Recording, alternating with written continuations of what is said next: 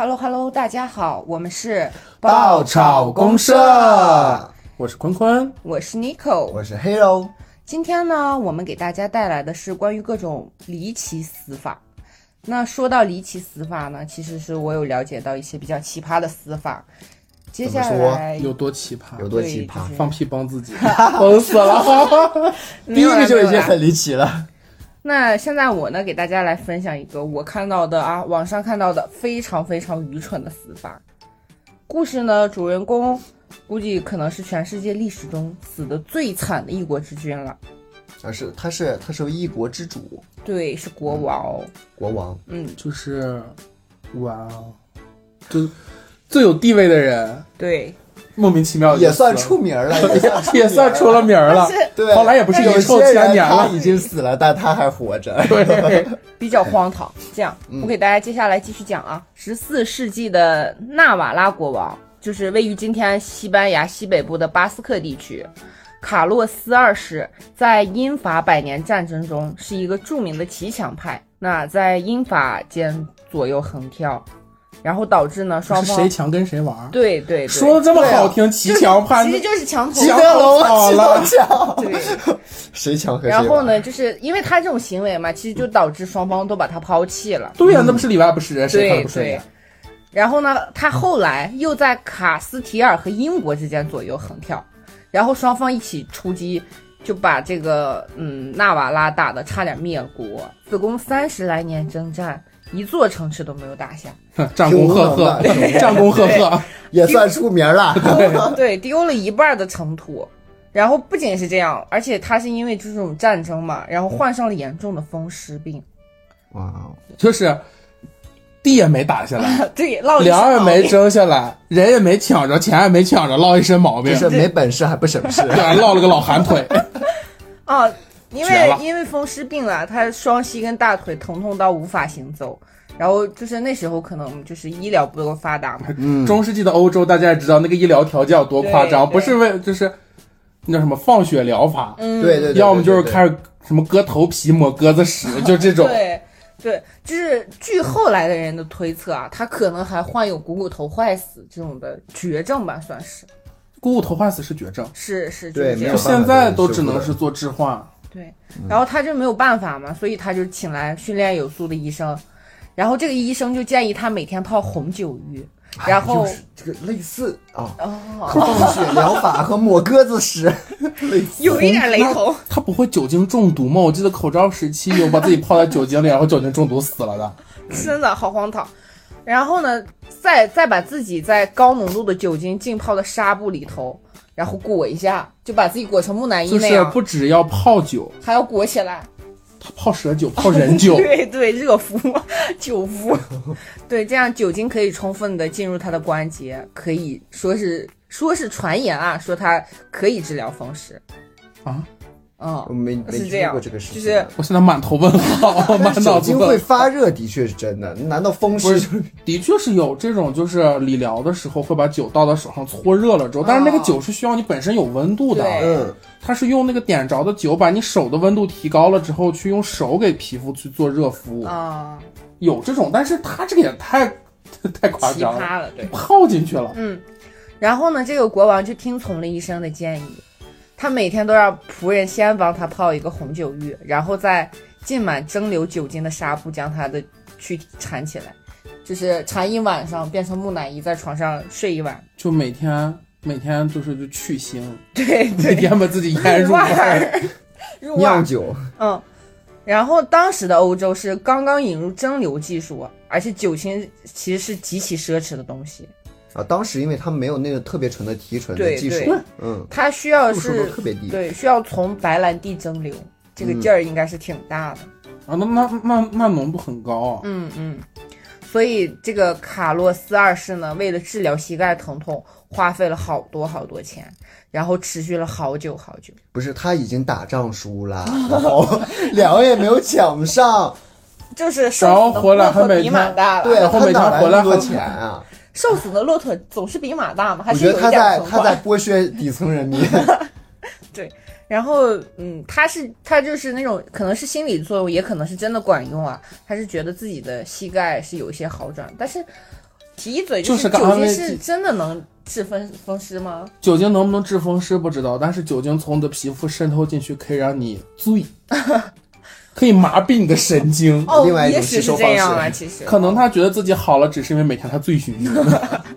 昏天黑地啊。幻觉。然后直到有一天，宫中呢新来了一个女仆，她在给国王缠纱布的时候，发现纱布打结了。然后这个女仆就先用剪刀去剪这个纱布，然后剪不开，剪不开以后，女仆呢身边又没有什么管家在场能帮帮她，然后大哥脑子一热，当时就决定，大对大姐，大姐当时脑子一热，就拿出了蜡烛，用浓缩 Open 的方式 fire，Open fire。他倒是挺聪明的，对那这个国王不是整个人就是个燃烧弹？就是女仆把蜡烛举到国王的胸口，对，国王瞬间爆炸。Open fire。哎，你后面的国王瞬间爆炸是夸张了吧？哦，没有没有，你看国王瞬间发生爆炸，然后再 我看到这个资料里面有一幅图，真的能笑死人。真的是 open fire，你知道吗？一个女仆在下面看，然后国王的床上点着了，已经。旁边一群人看，对，然后国王在爆炸发生后浑身大火，然后挣扎哀嚎，仆人又拖来水桶浇过 Help 去，me, help me！但是但是火焰反而迅速燃烧开。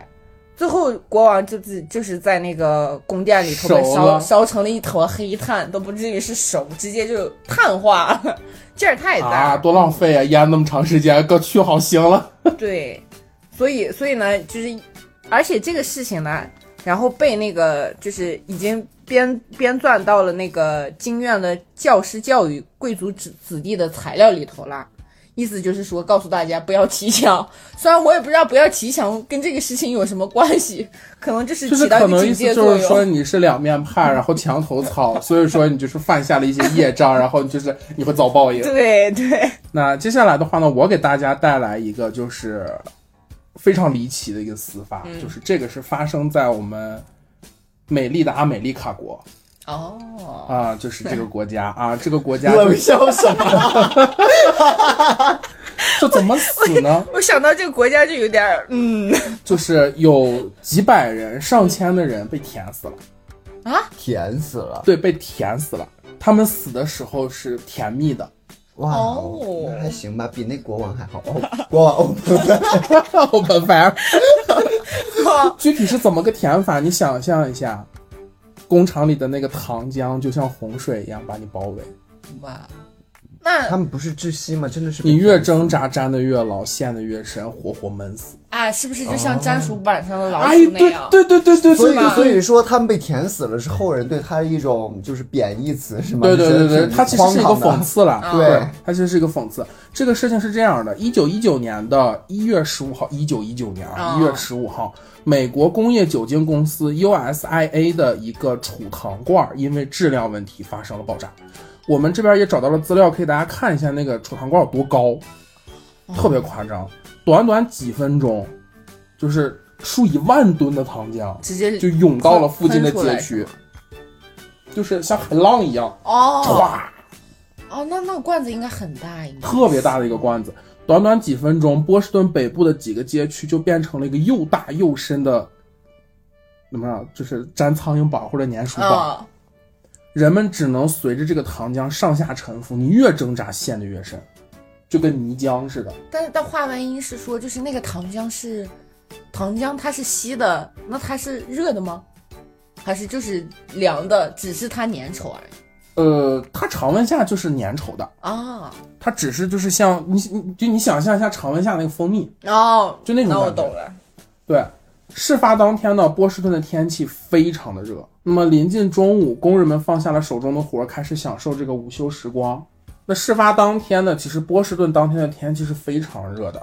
临近中午，工人们都放下了手中的活，开始享受这个午休时光午。时光啊，对，但是波士顿啊，大家这个前情提要啊，波士顿是非常典型的工业城市，嗯里面充斥着这个工厂的噪音呀、火车跑过去的这种轰鸣声。啊，人们其实对这个来说，就是平时来说，其实已经习为就习以为常。你像工业城市嘛，乱哄哄的。就很正常。但是的话呢，与往常不同的是，这一天空气中有明显的甜味儿，就是大家鼻子是能闻到甜的味道。哦甜腻的味道是吧？对对对对，而且映着这个非常晴朗的天气，因为你想特别热嘛，说明就阳光很好，所以说这一天其实就显得就很舒适。你想，又是空气里面甜甜的味道，然后完了阳光也特别好，小风一吹，啊，中午一休息，哎，中午一休息，哎，感觉还挺美的，对，干什么田园生活？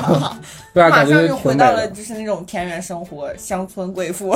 对，但是谁能料到呢？其实这是死亡倒计时的信息，就是其实这是危险的信号。啊，暴风雨前的宁静。对，午休时间，商业街人来人往，聚集了不少吃饭的人。嗯，艾萨克耶顿也是这里面的一个人。那么他是这个电器货运公司的一个收货员。嗯，等他吃完午饭，准备把汽车零件卸进棚里的时候，突然就听到外面有一声，就是咔嗒一声，爆炸声也不是，就咔啦一声，啊就什么东西裂开了。哦，可能是那个罐子。对，就很多人其实都听到这个声音了，但是也没有给人很长时间的思考，就是没有给人任何的思考时间。就随着这种巨大的轰隆声，然后这个大地开始震动。你想这个糖罐子有多大，地都开始震了，它裂了。小范围的地震了，属于是。对，扑面而来就是深棕色的糖浆。啊，不太美丽哎，这个深棕色的话让我突然没有什么好感了。但是其实我要跟你说它是什么东西的原料，你就觉得你对它有好感了。什么东西？这个储糖罐其实存储的是可口可乐使用的糖浆糖浆。哦，甜蜜的糖浆。所以它是那个颜色。哦，yes 猫了。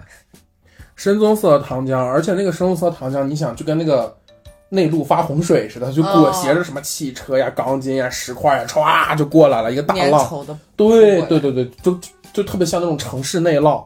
嗯，当时这个艾萨克就哇惊呆了，就哇啊，就就优美的 C 语言啊。他亲眼看见距离工厂更近的人，就就是被爆炸产生的气流甩出去好几米，嗯，然后就被这个糖浆卷进去了，直接就粘进去了。就是盖进去了。哦，因为它是粘稠的，像琥珀一样。是 吧哎，有没有小时候学过那个那篇课文嘛？就是被琥珀包起来。几亿年前的虫子是吧？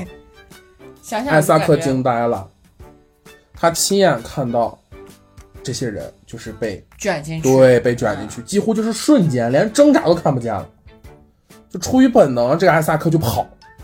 但是来势汹汹的糖浆，你想那个东西它本身量特别大，嗯走得又特别快，它其实你跑是跑不过它的。嗯骑一个电动车。那个是 那时候没一九一九年，哎姐那，时候没有了，那时候赶着穿越吗牛车。这样更荒唐。就是就是把所有就是你想那个糖浆来的时候，其实就是把糖浆前面挡着的所有的东西全部都卷出来冲了，塌了是吧？对，就冲它卷进去，嗯，然后淹没。刚才吃饭的桌子被掀翻了，一起逃跑的同事们，然后也被追上粘住，留在原地，然后消失。而且也不知道是哪儿来的马，在那个糖浆里面就拼命的想伸出来脑袋，但它就扑通不出来。啊，还粘住那样车呢的。对，然后随后呢。随后呢，这个艾萨克就被追上。了。嗯，那为什么这么多人只有他是主角，我不不不行？我觉得不公平。其实这个人可能我觉得也是虚构的，只是为了写这个新闻稿，哦。他就虚构了一个人物，第一视角对第一视角，对对对对对，他就感觉越跑，然后鞋底越软，嗯，每次踩下去都感觉有那种温热的东西就没过了鞋子。你想咱们下雨的时候有水坑那种，对，他其实已经在那上面跑了，但是这一切发生的太快了。恐惧让这一切就是在他的眼前，就像这种一帧一帧的画面去展现。就是死前回想，跑马灯。对，所以说我们经常讲说，就是波士顿这个城市，哪怕孩子都是知道液态的糖浆它是有温度的。啊，嗯，实际上，你想，这个糖浆这个东西，正常情况下应该就像咱们说的，像那个蜂蜜一样，嗯它是粘稠，但它没有那么，就它没有那么液态。嗯，但是你想，那么热的天，一个大糖罐子，它为什么会爆炸呢？哦，就是因为太阳晒的它。对，给里面加温了。对，它保存热量。嗯所以说那个东西实际上也是烫的。嗯，它粘在人的皮肤上，就是你隔着衣服它是温热，但是它粘在皮肤上冰，糖葫芦，哦，对哦，对呀对哦，好像冰糖葫芦的做法。对，你想那个那么烫，就是熬了一锅汤，然后粘到了皮肤上一滴，你想那么烫，肯定会酸酸。甜甜连成了串。但是，就是即使很烫，他能感觉到不适，但是这次的洪水其实并没有到这种很滚烫的程度。嗯嗯，但是他的动作已经是被受了很大的限制，啊，就是已经他跑变慢不动了，对他跑不动了。对，你想动作越大，糖丝越长，怎么甩也甩不掉，怎么挣也挣扎不开，越恐怖越挣扎，越挣扎越恐怖。就是除了方便糖浆过来，就是嗯除了会加速糖浆把它淹没，没有于事无补。就像拔丝地瓜一样，在地上一直拔丝。哎，对对对对对对对对，就这个道理。真的像琥珀，最后而且你想，他那个进程就是先是血，然后没到了膝盖，然后没到了你的髋髋，哦就是胯，胯骨肘，对胯骨轴，缓缓的吞噬。对，然后到腰到胸口，就像那种温水煮青蛙。嗯，它越没越高，你越挣扎越无力，而且你想那个东西本身有粘稠在里面，嗯就就你很挣扎越挣扎，其实越陷得得越深。对对对对对，就这个时候，就像他一样陷入的这个沼泽里面的这个人啊，就是越使劲儿越下深，就是莫名其妙就摸就那个糖浆没到胸口了，就喘不上来气了。其实有部分人是窒息，都是所有死的人基本都是窒息。你想一来一往，胸口呼吸不了，然后因为对它的那个压强就跟我们不一样，哦就好像你现在沼泽里边一样的。它密度大，粘稠度大，然后它的压强就因为。你肺部压强和外部的压强不一致，所以说的话，这种一来一往，你除了体力被消耗，你能吸进的空气也越来越少。嗯，因为你想越压越那什么嘛，你越没劲儿嘛，越没劲儿你是很绝望，我觉得。是这个时候就需要一个强大的隔膜机，兄弟们练起来，隔膜机举哑铃。放眼望去，就是当时的他，你站在第一视角上，你去想，放眼望去，这个艾萨克发现自己还算幸运，因为他只是摸到了胸口。嗯，实际上，刚才跟他一起吃饭的同事，走得慢的、逃跑逃得慢的这些人就消失了，已经就在他目力所过了。对，在他目力所及的地方就已经不见了，他们已经变成糖葫芦。然后齐腰的这个糖浆已经覆盖了整条街，形成了这种黏黏糊糊的这种漩涡，嗯，同时有的地方还冒泡，那那冒泡是因为啥？是因为热吗？热。你想那个柏油路它也热呀，啊，它在流动的过程中它还会加温呢，在底下。你想那个东西黑的多吸热呀，嗯，糖浆的表面时不时的还会有脑袋形状的物体挣扎着向上，就看着像一个琥珀标本。但是下一秒还沉下去了，这是它能不能再起来，那就不知道了。就你想这么可怕的这种场景啊，就他全都看在眼里，他也不敢松懈，他只能是四处张望，然后去寻求一些可能能活下来的机会。啊，有那种落脚点、着力点逃出去。对，但是就是这样，更危险的事情在后面，因为什么？随着糖浆的温度降低，它的表面积变大了，它的散热面积变大了，它凉的快了，它凝这个东西对它越来越稠，等它达到室温，它就会变成固体。那是大家是真的变成标本了。对，就像我们做糖葫芦似的，就就是是你糖凉了就脆了，啊就脆了，对，就硬了就脆了。你看，但是对于艾萨克来说，可能就已经不远了这种状态，嗯因为糖浆已经在向脖子蔓延了。刚刚挥动的双手还能绞着周围的糖去拉丝儿，但是现在已经挪不动了。哦，手也动不了了。对，而且因为底下的糖浆是先过来的，所以说它在吸走了温度之后，快会快速降温。他的双腿已经那个位置基本已经对他已经动不了了，基本已经被凝固住了。空气里面充斥着这种糖浆的气味，我想到一个恐怖的事情，那就是下面如果说凝固了，然后上面还在流动，它会不会被扯断？哦，那应该不会，一般都是表皮先进行凝哦固，因为地对皮会那散热到哦外面，对对对对对，就是下边可以有，上面不能下。这在游泳带了一个呃游泳圈儿，就是这样。就是而且你想这个东西离那么就离人那么近，嗯它的那个气味挥发出来，就是空气就是怎么说呢，就是空气也变稀薄了。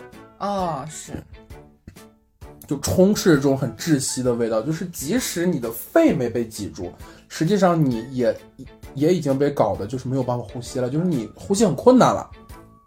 有些窒息的前兆。对他现在能做的只能把头仰起来，嗯，这样的话延缓自己死亡。那毕竟呼吸困难，就是毕竟呼吸困难，他还能呼吸。嗯，要是嘴巴鼻子都彻底被封住了，就废了。你就直接变成标。对，就在这个时候，有人就是他听到一个声音，就是快抓住梯子。哦，有人给他递过来一个梯子，就是他听到这个时候，就是他用尽一些办法让自己清醒过来，比如咬舌头干嘛的，嗯让自己清醒过来了。就是这是为什么呢？是原来是有一个工头在发生事故的时候，他的第一反应不是往远跑，是往上爬。那这、哦这个很聪明，其实。他爬到了房顶上，尤其你想，美国那边他们的那个房子实际上是就不像咱们这种，就普遍都你再低也得四五层高吧，嗯，他们都是那种就二层，撑死了的。建筑，对对对对阁对对楼那样。对对对对对对对，所以说他其实那个时候是在一个不高的房顶，正好能把梯子递下来。他就是这个工头啊，那么他就这个工头发呃发生这个事情的时候，爬到了房顶上，他发现了艾萨克，并且迅速给他扔下了梯子，但是艾萨克抓不住，为什么抓不住？流动他的手已经在里哦面，他伸不出来。他只能露出一颗头来。对，这个手伸不出来，有点不太科学。就算是他在温水煮青蛙慢慢凝凝固，他在感觉他抽不出来，他都会抽出来不。是，你想人在那个状态下，他肯定是使劲儿发力，但是那个东西就像费牛顿流体一样。我知道，你就是施加的力越大，它的压强越大，你反倒不容易出。但那个那个时候人是很难冷静的，对，惊慌且状态。他刚才已经挣扎那么久了，他没什么力气了，已经，他已经没什么力气了。嗯嗯所以说，你看他挪动了半天，挣扎了半天，最后发现他自己离那个梯子还远了一截更慌张。对，更慌张了。下面这块儿的话呢，我查查到这个资料，会给大家解释一下。这个是有一个叫雷诺数的一个参数，但这个我我我我这边没太看懂，我相信给大家解释，大家也会大概看懂，但大致那个意思啊，就是我刚才说的那个意思，就是它的粘性变大，其实你偶然突然发力的话，它就像那个非牛顿流体一样，它你你施加对你施加力越大，它的压强越大，其实你挣扎不出来。嗯所以说，你看那个工头就站在高处跟他说：“打起精神，不要趴下，要用用走的，快点，天快黑了。”就是你想天黑了以后就哦凝固了，就废了，就废了，哦就彻底就废了。所以说，就在这个最后的时时间，就是他一顿挣扎，抓住这个梯子了，哦，他获救了。就是这个工头把他给从躺架里拽出来，然后他站在房顶上回头看这些差点把自己命要了的东西。你想，工头也在劝他，就是不要做这种无用功，就是你也不要试图跳下去救人，你救不了人，无非就是像刚才那种，如果有人爬爬过来，爬过来，或者是飘过来了，哦被冲过来了，可以伸出援对，可以伸个梯子或者干个啥把他拉过来，但除此之外，你不要做任何的无用功。所以说，这个艾萨克就用很快的速度让自己冷静下来。他站在高处，才发现和自己一样的这种小糖人儿嗯，到处都是，房顶上全都是这种猝状态不及。防的，对，都变成那个，而且有些，你就是有些人就是比他还要惨。嗯他还算比较幸运的，就是他只是被糖裹挟了出来的，但是有些人可能他在被拽出来之前已经被糖浆里面裹挟的别的东西砸得头破血流。哦，对，它有有时候就是冲击力太大的话，会把对，房它子什么有一些对碎了，对碎了，，或者是地上有一些那种小的，比如金属的东西能冲起来而。且我们之前讲到是午饭时间，外面有餐桌什么的，对对对对，四处到处都充斥这种撕心裂肺的这种尖叫和惨叫的声音。少数被救出来的老人在糖浆的阻碍下没有办法自主的行走，嗯，绝望的看向身后七扭八歪的房子，然后就是嘴里念念叨叨的，不知道在说些什么。然后你要是有这个时候，如果有一个鸟瞰图，你去看这一片区的话，真的是太恐怖了。就是如果感兴趣小伙伴的话呢，我们可以在评论区里面给大家放出来这个照片啊，它有一张老照片，很模糊，但是能看出来的是什么情况，哦，很吓人，就就明显就是被一滩亮晶晶的东西就冲垮了这一片儿。哦，就好像做滴胶一样。对，哎，做地胶这跟这真的很像，它一开始凝固的时候会热，会 也是对反热到后面越来越硬。就是封住嘛。而且，就说白了，就是阿美利卡当局的这个救援，说起来也是一言难尽。嗯，你想，面对这种情况，居民们手足无措。你说，就连见识过这种大场面的救援人员，你比如消防啊啥，他们也没见过这种场面。嗯，什么玩意儿，莫名其妙就天上下这种糖浆洪水就是，当时考的时候也没培训过这一趴，对，也没也没培训过人被糖浆闷住了该咋办，对吧？学过救火，但没学过救糖浆。对，当时你想发生爆炸的时候，有一个警察，一个巡逻警察叫弗兰克 ·R. 麦克马纳斯，嗯，就这个警察，这个警察就是在当时发生爆炸的时候，他从这个 USIA 的这个办公室里出来，距离涉事的储罐只有三十米的距离，就头顶。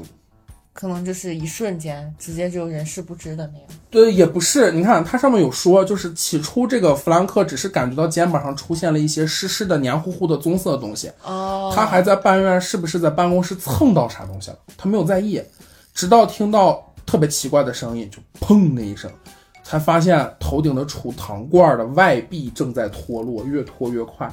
呃，有没有就可可能大家有没有见过那种城市里面原来咱们那种加气站？嗯，就是给那个公交车呀什么的加那个天然气的那个大色那种大的那种那种储气罐子，啊可高了，好几层楼高的那种，就跟那个差不多，哦，就而且比那个还大。对而且尤其是像这种可乐，那都是大活。对，而且你看这个弗兰克还属于反应比较快的，这个弗兰克他还属于反应比较快的，就是他迅速的在这个事情发生的时候往反方向跑，就是比如说这个糖浆冲东跑冲出来，哦他往西跑，他跑他他绕这个糖罐子往后跑，他没事儿。其实当时就是往高处走，其实最保险。对，在它顺顺时方向的位置，其实应该是往高走，但如果离那个糖罐子很近，你就可以反方向跑，你往后跑或者往两边跑，其实是没事儿的。啊，因为它蔓延其实需要一定的时间，对对，而且它是一个这样的一个，就是左右它是开弓，你缓缓的流出来。对，左后右后它是没有那么那啥的，它没有那么快。只要跑得快，糖浆就追不上我。而且这种糖浆其实，在那我种状想起来一个广告，啥呀？为什么追我？因为你有极致极致糖浆。为什么还追我？你给我把盖儿打开那个。就是，而且你看它上面有说，在那种状态下、那种温度下的糖浆其实就是非牛顿流体。嗯，它是属于非牛顿流体的一种，就是典型的非牛顿流体，遇强则强，遇弱则弱。所以说，你想那个时候根本没有人会意识到这个问题，而且大家都在冷静不下来，对，嗯根本冷静不下来。同时的话呢，它的这个在这个波士顿的糖浆洪水事件中呢，最初的流速可以达到五十五十六公里每小时，你想这个速度多快？咱们直接们就把人冲倒了，你没必要站着。就共享电动车最快才二十四公里，对，二十四公里每小时。整个人应该都是被冲倒了，你想那个直接被对看到以后就直接疯冲走掉。对，冲走，没有、就给没没有给你任何的反应时间，嗯，而。而且当时做的就是这个实验，做的小型实验还发现，在当时那种炎热的环境下，实际上它的流速可能会更快。那热嘛，在那个糖罐子里面，嗯。像它那个糖罐子它是大铁罐儿，哦，太阳有照着，对，你看这个在故事呃事故发生后啊，这个在故事发生后，在事故发生后，警察、消防、医疗人员迅速赶到现场，但是面对这种齐腰深的糖浆泥泞，救援工作其实远比预设的要难很多哦。很多很多。得把人先挖出来。对，而且等他们到的时候，其实这个糖浆已经是半凝固的状态，就是又不好往出刨，你又站不上去，你往上一爬，你陷进去了。嗯，你不往上爬，你又扒拉不开它，就是这么个状态。而且就是有些人啊，就是比如说刚开始那个糖浆爆发离得比较近的那些受害者，其实根本就可能救不出来，也肯定救不出来了。那个能已经窒息了那么速度的话，长时间，应该就是已经倒掉了，就是你能可能从那个站着。对，你能从凝固的糖块里面把它挖出来就已经很棒了。嗯，而且再说了，没有任何人有在糖浆里面救人的经验，谁没事干会碰到这种奇葩事儿？对是没培训过。所以说没有办法，就只能是从附近找一些什么门板啦、桌椅啦这些，就是找一些面积比较大的，不是面积比较大的这些物体铺到糖浆上，然后往前爬那。样的。对，爬到里面去找人，然后找着人之后想办法把它弄出来，然后去开一条路，这样这样去救援。到最后啊，就是到这一场救援的最后，其实这些救援人员已经分不清楚哪些是人，哪些是动物，哪些是尸体，就是人的尸体、动物的尸体嗯分不清楚了。你想，他们都裹得跟糖葫芦似的，而且那个糖葫芦就是一锅糖一颗葫芦那种感觉，你知道吧？而且那个液体还是褐色的那样，更分不清楚。就它是棕褐色的，嗯。而且就是，即使是被救出来的人，有很多就是你能看到他的咽喉处里头都有糖浆。说白了，就他从鼻子灌进去，对，他是灌进去，就是你清理不出来，眼睁睁看着他就断了气了，就憋死了，而且就是相当绝望，其实很绝望，嗯，而且留给他们的时间真的不多了，因为波士顿的夜晚马上就要来了，气温有明显的降低，慢慢慢慢在凝固了，所以说最后的最后就是，呃，比较幸运的是从里面抢救出来了一大部分人。哦，大部分人是被抢救出来了，但是有很多是有不同程度的擦伤、头痛或者是骨折。哦但是还是活下来了，对那已经很不错了。其实这个其实也还好，就是最可怕的是什么呢？有一些被救出来的人，他的精神状态，因为他受了极大的惊吓，他的精神状态其实非常的堪忧。心理的对，尤其是一些比较小的幸存者，他们被救援了以后，四肢颤抖、神志不清，一个问答就是救护就是救援人员来了，嗯，一个问题都回答不上来，甚至连自己的名字都说不清楚。就是小朋友哭着说以后再也不喝可乐。对，这是留下了非常大的心理阴影嘛。嗯，据统计，事故当天的现场啊，每天都有将近四百人没日没夜的冲刷糖浆去寻找尸体，就是只能拿水往下冲，哦，用水把它化开。嗯，对，然后持续了一段时间，救援人员从头到脚被，就救援人员都已经被这个糖浆就是混合了。嗯，然后你想那糖浆冲下来，裹挟了大量的细菌，然后你想那个白天热皮，晚上冷，，对，你想那个皮肤谁受得了？而且你想，糖罐到处像都是糖渍的东西，那种甜甜腻腻的那种甜甜腻腻的那种味道，嗯真的很受不了。偶尔闻一下会觉得非常清新甜蜜，但是一整天一直哦，窒边息，救人太恐怖了，而且。裹在身上的衣服被糖粘在身上了，根本就是弄不下来。嗯，最后没办法，就只能是把他们一一个一个人泡在水里面，泡在温水里面，等他们的皮肤和糖浆就等糖化开啊，然后等他们慢慢分开，特别惨。最后的话呢，他的这个最后再跟大家简要的说一下始作俑者吧，就是这个美国工业酒精公司 USIA。这个 USIA 的业务呢，就是从加勒比地区购买糖浆，在港口接收中运输到这个储糖罐中，然后做其他的用处。那么在这一场灾难中呢，其中一个让人诟病的地方呢，就是 USIA 的这个选址，它位于这个波士顿港口与铁路之间的住宅区。划重点，住宅区就是你一个工业储应该放在那个位置，对你，你你你想，附近一一大片小区，然后你放一个储糖罐在那个位置，多恐怖！而且一般的其实这样应该是放在城边儿上，对，就是你嗯找个离人远或者地势低的地方，它即使炸，它也移不到别的地儿去。对就，像我看一个博主玩天际线，都知道把工厂放远远的，把 工厂放在 市中心。嗯，然后你想，罐子发生了破裂，这个罐儿高十五点九米，宽二十七点四米，里面包含了七百五十八万升糖浆。哇，那数量很可观，其实，什么意思呢？这个储存罐里面装了三个超过三个标准泳池的满载量，超过三个标准泳池满载量的糖浆。所以说，你说多恐怖？对，因为它那个就是糖的存储量比较大，对，而且再有一个就是它整个这个糖罐的这个外壁的设计是有缺陷的，它用的是钢板焊接的一个工艺。你想，这它有焊点，那个焊点就是最脆弱的位置，工艺还不够特别精，不是工艺的事儿，就是这个公司豆腐渣工程节约成本，对就是豆腐渣工程，它其实可能标注的就是当时设计的存储量。打个比方，它里面只能存五百万升，但它里面嗯存了七百五十多万升。有一点私心在里量量面。超载一样。对，就跟超载一样。第一个它超量了，第二个钢板太薄了，它的钢板只有不到五厘米厚。哇哦，那么大的一个东西，直到五厘米厚，越往下压强越大，啊，它怎么能？而且你想热胀冷缩，这就另外一个点来了。罐子是密封的，当天非常的热，热胀冷缩，里面有一部分东西气化了，撑炸，哦，这就是导致这次事件的一个导火索。那么我的故事呢，大概就是这样子了。有感兴趣小伙伴的话呢，我们也可以在评论区给大家说一下这个完整的故事到底是怎么回事。接下来我们这个部分里面呢，也有一位国王啊，跟我们上面的那一位特别的类似。啊，有个 king，对，那他呢，呃，是英国的查理二世，然后他呢得了一种类似于轻微中风的病，然后呢，他也有很多的寓意啊，有嘴十二个寓意，就是轻微中风，但具体是怎么样的话，我们下面就知道。就是国王的医疗团队非常对，医疗团队，然后手放在下边，然后成了一个信息国王。然后呢，我们这个主题呢叫做他们用尽了一切的办法想要毒害英国国王的龙体，这是我们的开头。对，啊，这太医院不是陪葬天团吗？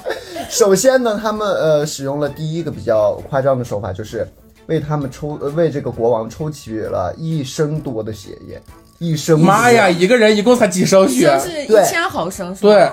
哇，对。那是两两瓶矿泉水。哦，这还不够，并且呢，他还一会儿流行这种放血啊，放血疗法，对对对。但是他们呢，还有后面还有幺蛾子，他们抽了这一一升多的血呢，然后紧接紧接着就用了强力的催吐剂和灌肠剂，令他脱了水，啊，就又催吐，然后然后又往屁眼子里头，就像是数码宝贝二次进化、九级进化、二三次伤害大幅叠加。啊，好惨国呀！王真的好惨。对，尽管是这样呢，可是呃，他是治疗权啊。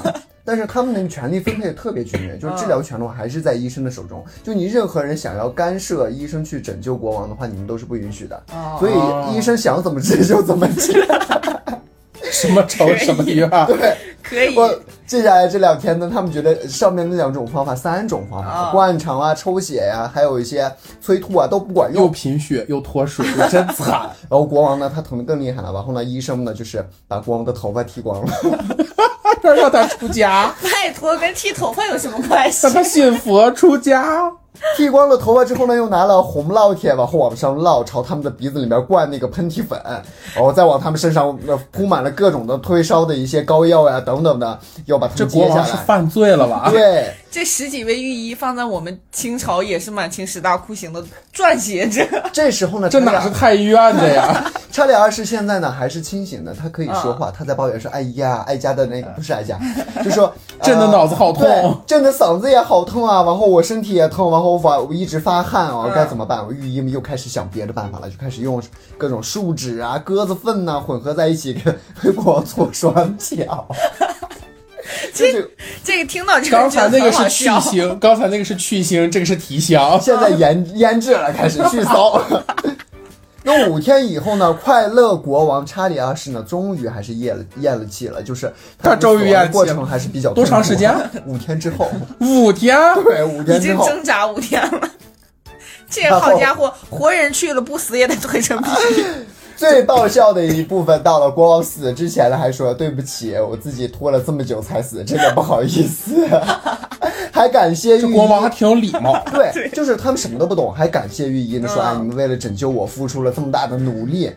那么就是通过这样的啊，嗯，这样的方式呢，可能呃御医他们觉得自己也是正确的，嗯。国王无医可无药可救，也反而应付了应成了当时那个腐朽的状态，啊，就是没有什么对的不，病人已经那样了，就合着合着在英国治吧。中世纪的英，合着在中世纪的英国，嗯，太医院跟慎刑司是一个部门儿，就是整个就感觉听起来挺荒唐的这种。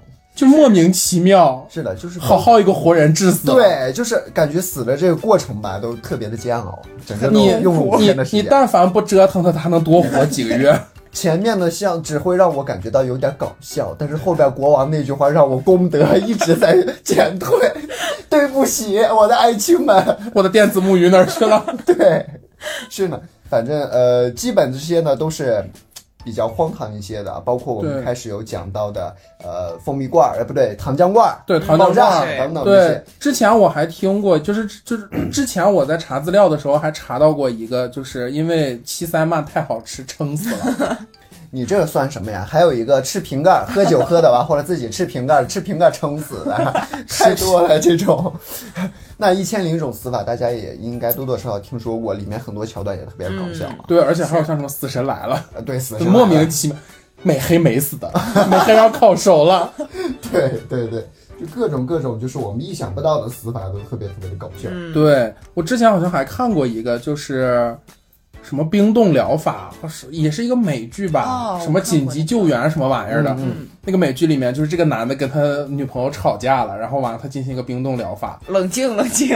然后对，然后完了等他女朋友想起来报警的时候，然后那个就是救护人员把他从那个东西里面弄出来的时候，他已经成一个冻干了，哇，冻了也会脱水，就是做对脱水了嘛，冻干了嘛，就跟冻干猫粮似的。对就是那个救护人员给他做那个人，就是心肺复苏的时候，一把就推进去了，就压进去，压一个窟窿，摁碎了摁碎了，就压一个窟窿，但我们这样想，还保留了很多的有营养成分在里边，做猫粮吧。锁鲜技术，脱水锁鲜，嗯，像方便面里边的那个蔬菜料包，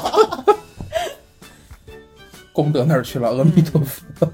啊，那我这边还有一个小小的故事啊，跟大家分享。这个也是我在搜集资料的时候看到的一个比较有趣的，有些那个少儿不宜，大家谨慎观看。未满十八岁的，请有监护人的陪同一起收听，谢谢。嗯，故事是这样，有监护人陪同会不会被打？你在听什么东西？会被禁了。这样啊，这个故事呢，讲的是啊，有一个男的，他是有一点子异装癖在身上的，就是男扮女装，也对，就就是喜欢那种自信女装放光芒。老嫂子，对对，喜欢高跟老嫂鞋，但是他还是一个就是正常的性取向，他喜欢女人，但是他喜欢扮成女人跟他又喜欢哦哦，跨性别，对对是那样，就他生理性别是男的，但但是他心理性别是女的，对他他他喜欢女，同时他还是个拉拉，哦也可以这么说了，其实是是是这样吧？是哦，好复杂哦。嗯，然后呢，就是事情发生在某某一天啊。就是两两个人，就是微醺了一杯，小小的 drink 了一杯、嗯 d r i n k 完以后呢大家都一下下是吧？对，大家就是都很就是上头，都很有嗯状态，准备就是开个 party 玩一下。嗯，嗯，然后呢，我讲不下去了，好羞耻。大家都爱听啊。那你想嘛，就是有异装癖的人，多少是性取向或者是那个性癖好是有一点不太寻常。嗯，这位男性呢，他喜欢 SM。哦，玩儿这么大呀 S S S M，哦，对他喜欢 SM。那他们在玩耍的途中啊，切记是玩耍。玩耍的途中呢，这个他的女朋友就用手铐把他铐在了床上。玩这么大呀，哎有画面了，我大家都是的天呐！成年人哦。玩这么重口啊？对，用手铐把他铐在床上以后呢，两个人 happy happy happy 完了以后呢，这个女的就走了，把这就个男的走了，就拍拍屁股走人。就丢弃他了，对，然后呢，此时此刻。对，此时此刻呢，他已他就是睡着了，然后他女朋友走了，他的手呢还是被铐在床头上的一个状态。但是两个人呢，好画面感哦，啊，两个人，才华，他们两个人玩耍呢，其实是在水床上，还是还是水床，就是水吗？玩的很开的，是熟了，啊，玩的很开的。因为因为他那个睡着了，醒来以后身边没有人，嗯，手手是被靠在床上的一个状态，嗯，然后他是看到钥匙在前面，想探那个钥匙就是起来。用灵活的脚趾，哎，你你别忘了，他还穿着高跟鞋哦。哇，这个男的穿着高跟鞋，高跟鞋在特殊的场景是一个武器。嗯，是这样，这个武武器就是我们的高跟鞋，对，其实就是他，在这个故事里面，可能是不是一个凶器啊？嗯，算是吧，是间接导致他死，也不是直接导致他死亡的一个，他够用关键线索了，把床戳破了。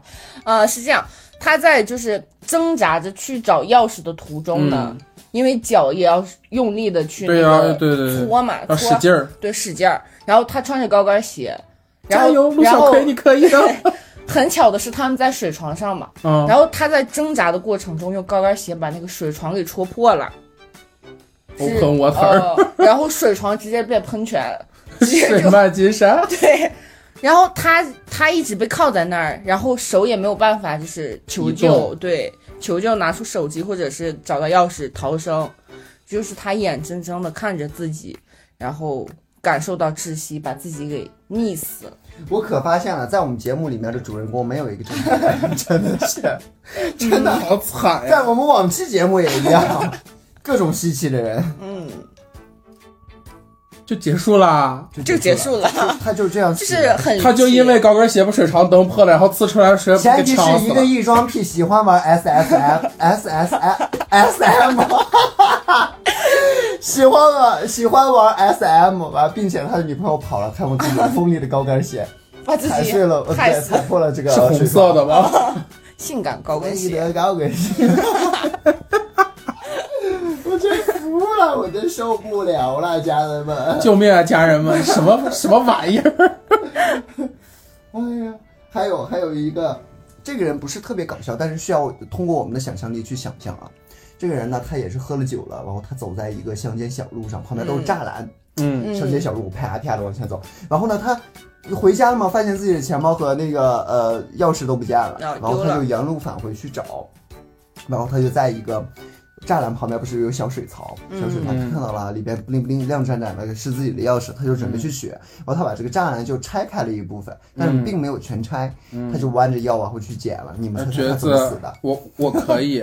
脑充血，他 往起一站，眼一黑，因为他喝酒口一了嘛，他感觉我可以，然后他就伸手去拿了，然后他的衣服挂到了那个栅哦。栅栏上，就是然后等于他的他朝下他的腰踩到了，水坑里，给自己弄了一个死扣，把自己扣进去了。然后淹死了。对，淹死了，溺死了，就是很简单，感觉很离奇、很不靠谱的一种死法。嗯，雨水槽里的呃是是水鬼，小心一点哦它是会顺着飘走的，它不可能在那个地方。